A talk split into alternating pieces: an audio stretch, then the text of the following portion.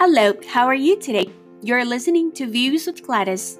This is a 58 minutes long show on life in Taiwan. Each episode, Gladys will be talking to an expert, key opinion leader, or newsmaker, discussing topics that affects your life in Taiwan or around the world.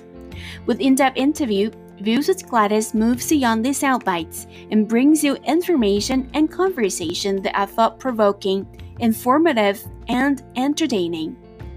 Views with Gladys will be either in English or Mandarin Chinese. Airs from Wednesday to Sunday, 9 p.m. Taiwan time. Stay tuned.